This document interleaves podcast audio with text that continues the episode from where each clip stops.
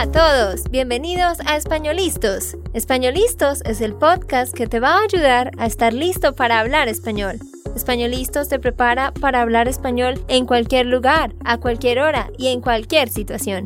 ¿Recuerdas todos esos momentos en los que no supiste qué decir? ¿Esos momentos en los que no pudiste mantener una conversación? Pues tranquilo, Españolistos es la herramienta que estabas buscando para mejorar tu español. Dile adiós a todos esos momentos incómodos. Entonces, empecemos. ¿Estamos listos? Yo soy Andrea, de Santander, Colombia. Y yo soy Nate, de Texas, Estados Unidos. ¿Cómo están todos en el día de hoy? Qué increíble que ya estamos en el mes de octubre, Dios mío. El tiempo vuela. El tiempo se va en un 2 por 3 ¿no, Nate? Sí, he notado que tú te gusta decir esta frase, ¿cierto? Siempre estás diciendo que el tiempo vuela cada vez que estoy escuchando algo. Lo siento, sí, yo creo que digo esa frase mucho, pero es que es verdad, o sea, en serio, en tres meses en un poco menos de tres meses se va a acabar el año. Para mí es increíble porque yo recuerdo el año pasado cuando estábamos celebrando el 31 de diciembre en Colombia con mi familia.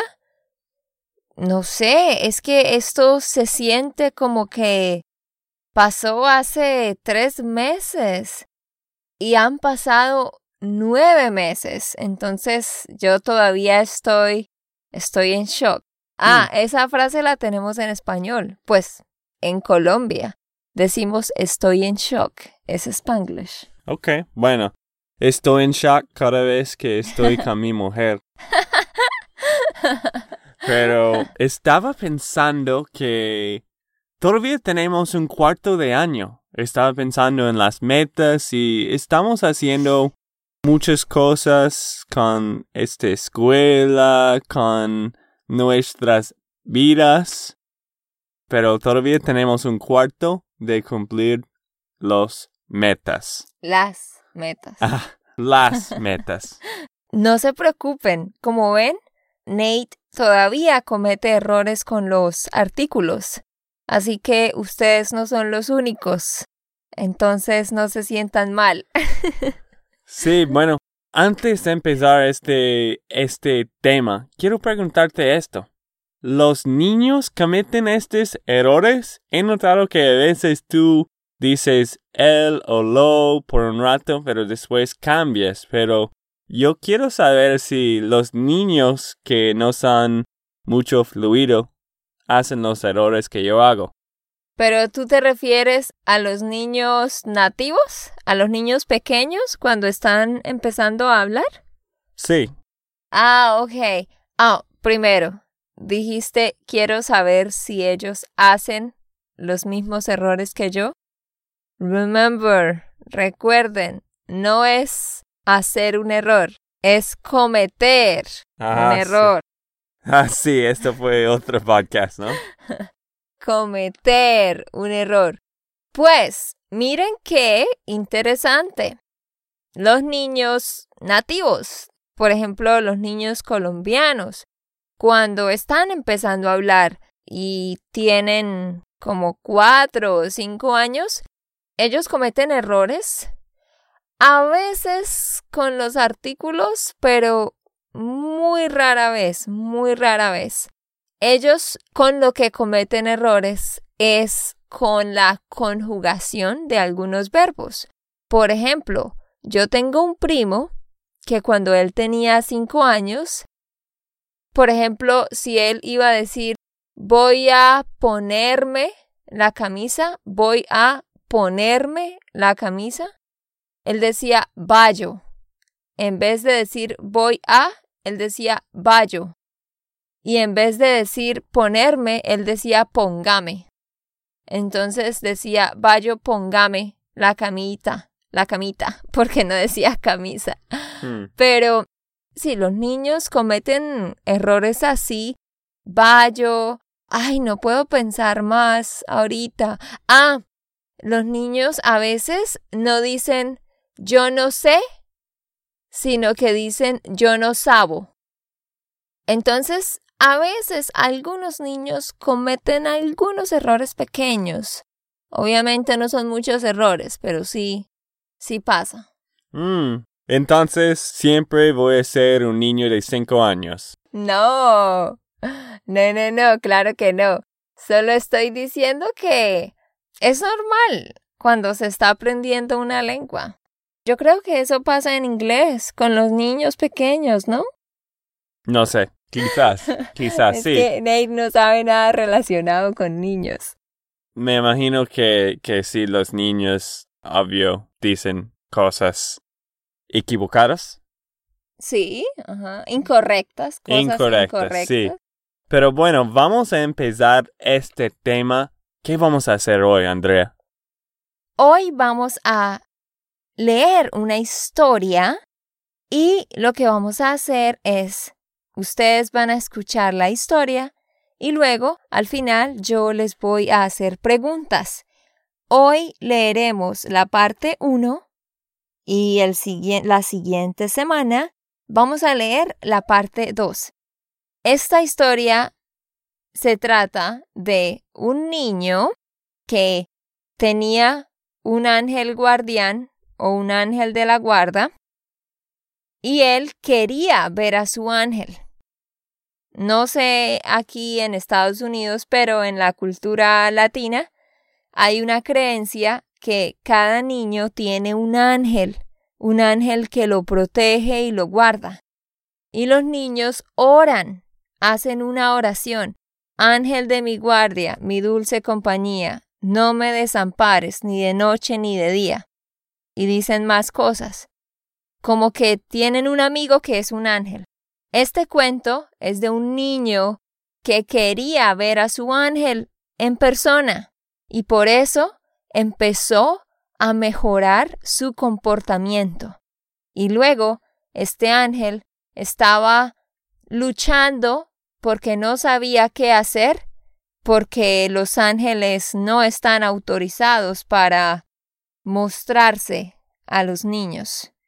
Así que esta primera parte se trata de eso y luego vamos a ver a este ángel, el ángel de Simón, tratando de buscar la manera de mostrarse a Simón. Ok, bueno, qué interesante y esto es algo nuevo para nosotros. Creo que era una idea de un estudiante o pa parcero, no sé, pero quiero que ustedes nos dicen qué piensas de este tema, qué piensas de este podcast. ¿Te gusta que estamos leyendo un libro o un artículo en el podcast a veces o disfrutas más las conversaciones de, de otras cosas? Ajá, bueno, vamos a escuchar la historia y luego nos dejan sus comentarios diciendo qué piensan. Pongan atención. Este cuento se llama El niño que quería ver a su ángel y fue escrito por Jacqueline Balcelis. Pongan mucha atención.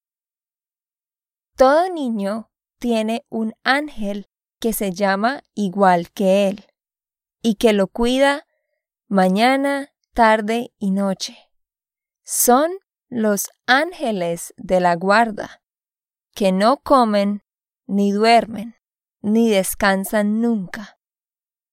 Pero ciertas noches de verano, cuando sus niños están durmiendo muy cansados y tranquilos, sus ángeles salen de puntillas de su pieza y salen a juntarse en el árbol más grande del vecindario. Y allí, reunidos a la luz de las estrellas, como una bandada de pájaros nocturnos y transparentes, se cuentan unos a otros las maravillas, alegrías y desastres de sus niños. Como tienen el oído finísimo cada ángel oye respirar a su ahijado, aunque éste duerma a cuatro cuadras de distancia. Y si alguna pesadilla o algún dolor lo despierta, el ángel de la guarda vuelve a su lado en un suspiro. Los ángeles adoran al niño o niña que Dios les confió, aunque sea feo o bonito, bueno, egoísta o mentiroso. Y aunque con su mirada de ángel nunca dejan de darse cuenta de las debilidades de su ahijado, siempre encuentran algo bueno, único y precioso que solo tiene su niño y que comentan en sus juntas nocturnas sobre los árboles. Así, una noche estrellada, uno de los treinta y tres ángeles de la guarda, posados en la copa del árbol más alto del barrio, contó la historia del niño que quería ver a su ángel.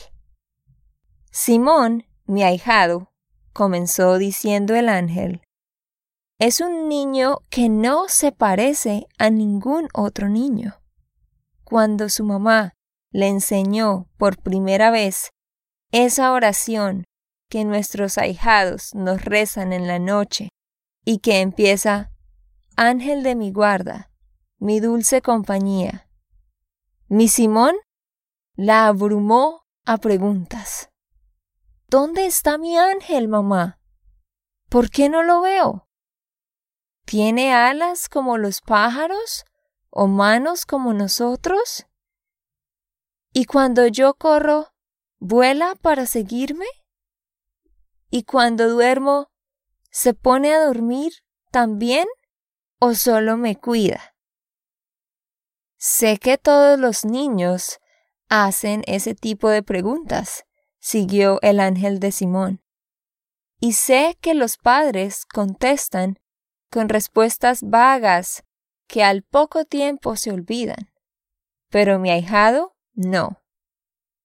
Él siguió preguntando y preguntando a tal punto que su mamá, desesperada, acabó por prohibirle que mencionara mi nombre. No sé más. Me vas a volver loca. Pero es que yo tengo que saber cómo es, insistió Simón. Sé bueno y lo sabrás, respondió ella, para que la dejara tranquila. Si soy muy bueno, ¿podré verlo? gritó Simón. Y su madre, sin pensar en las consecuencias, respondió Sí. Si eres muy bueno, podrás verlo. Desde ese día, Simón cambió por completo. De egoísta que era, se puso generoso. Sus juguetes, que antes guardaba cuidadosamente y no se los prestaba a nadie, ahora estaban desparramados por toda la casa como si fueran de sus hermanos menores. De rabioso que era, se puso manso. En la casa no volvió a gritarle a nadie, y de flojo que era, se puso estudioso. Pero creerán, hermanos ángeles, que yo estaba contento con todos los cambios de Simón, sino que me asustaban porque Simón se portaba así de bien, no porque quisiera de verdad ser bueno, sino porque calculaba que portándose bien, yo me sentiría obligado a mostrarme. Ángel, ¿viste cómo Juan me empujó a la salida del colegio y yo no le pegué? me preguntaba en la noche antes de dormirse. ¿No te parece que estoy más bueno? ¿Cuándo te voy a ver? Luego se ponía a escudriñar todos los rincones de la pieza como si yo estuviera jugando a las escondidas. Y como no me veía, cada día se proponía ser aún más bueno y leer el libro latoso que le había recomendado la profesora y ayudar a su mamá a ordenar la casa. Y pasó al fin lo que tenía que pasar. Sus compañeros se aburrieron de él y le dijeron que era un tonto, que no sabía defenderse.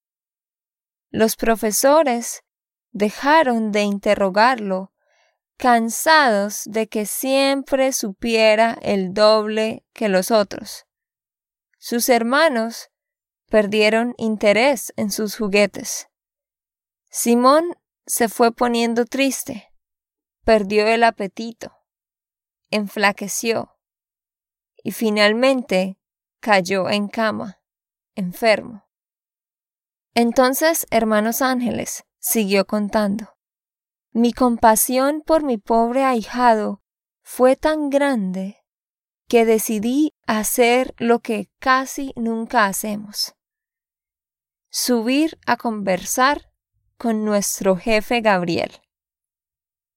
Y cuando llegó la noche y Simón se quedó dormido, salí de su pieza y crucé el cielo de los cóndores, crucé el cielo de las nubes más altas, crucé el cielo de la luna y de las estrellas, crucé la costa de chispas y llegué hasta la torre de rayos que ustedes conocen. Entré, subí por la escalera de los relámpagos y llegué ante el trono de don Gabriel. ¿A qué has venido? me preguntó, mirándome con los soles brillantes de sus ojos. ¿Acaso tu ahijado ha dejado de vivir en la tierra? ¿Y tu guardia llegó a su fin? No, no, señor. Mi ahijado vive todavía, pero está muy mal. Es por eso que he venido a pedirte permiso para aparecerme ante él. Don Gabriel se quedó mirándome, como si no entendiera lo que había venido a pedirle. Pero había entendido muy bien, porque luego de un rato, que se me hizo eterno, me dijo, No, querido ángel, Nada de apariciones. Lo siento mucho. Vas a tener que descubrir algún modo completamente natural de ayudarlo, para que nadie pueda ni siquiera sospechar que lo ayudaste. Al oír esto, mi desaliento fue tan grande que hasta mis alas se opacaron. ¿Cómo iba a ayudar a un niño enfermo de ganas de verme si no me permitían aparecer ante él?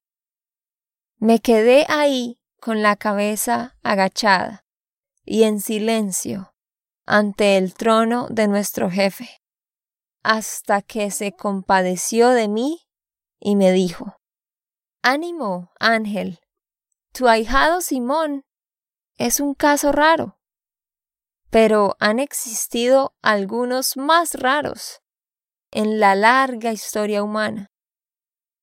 ¿Por qué no vas a consultar a los ángeles de los muertos? Más de uno debe haber pasado lo mismo que tú. No bien lo escuché, di media vuelta y partí. Había recobrado la esperanza la luz y la fuerza de mis alas, y seguí camino hasta el monte radiante, donde van a reunirse los ángeles cuando sus ahijados mueren. Y allí, entre más chispas y centellas, me encontré con millones de hermanos que reunidos igual que nosotros 33 en este árbol, conversaban sobre las penas y alegrías con los ahijados que les tocó cuidar durante su vida en la tierra. Allí escuché a los ángeles de San Francisco y Santa Teresa aconsejando a los ángeles de Judas y de Pilatos cómo preparar su defensa ante Dios. Vi también al ángel de Napoleón conversando con el ángel de Doña Victoria, la dueña del kiosco de esta plaza que acaba de morir. El ángel de Beethoven con el de John Lennon y el de Picasso con el de Gabriela Mistral. Pero como a mí me faltaba la pluma de oro que llevan los ángeles de los muertos, en un momento la infinita multitud reunida allí en la punta de luz hizo silencio y se quedó mirándome amablemente. Entonces, en pocas palabras, me apresuré en exponer el drama de mi Simón y pedí la ayuda de alguno que hubiera tenido un ahijado semejante. Vamos a parar aquí. Esta es la primera parte. En el podcast que viene vamos a escuchar la segunda parte de la historia. Y entonces ahí al final vamos a hacer las preguntas. Bueno, Andrea, muy bonita esta historia. Y cuando tú estabas leyendo, estaba pensando, wow, ¿por qué no lees una historia en español a mí antes de dormir? Ojalá que los oyentes no están durmiendo ahora, pero esta historia es, es bonita, es interesante y tú tienes un voz de leer historias. Gracias, gracias, qué lindo. Solo para que sepan, yo no le dije a Nate que dijera eso. Entonces, gracias, amor. Ok, esto fue todo por el episodio de hoy. Esperamos que les haya gustado y que hayan aprendido. Y recuerda, si sientes que estás listo para aprender español, solo da un clic en Español Listos. No olvides dejar tus comentarios de lo que te gustó y los temas que quieres que tratemos. Suscríbete y déjanos tus reseñas. Españolistas les dice chao chao y hasta, la próxima.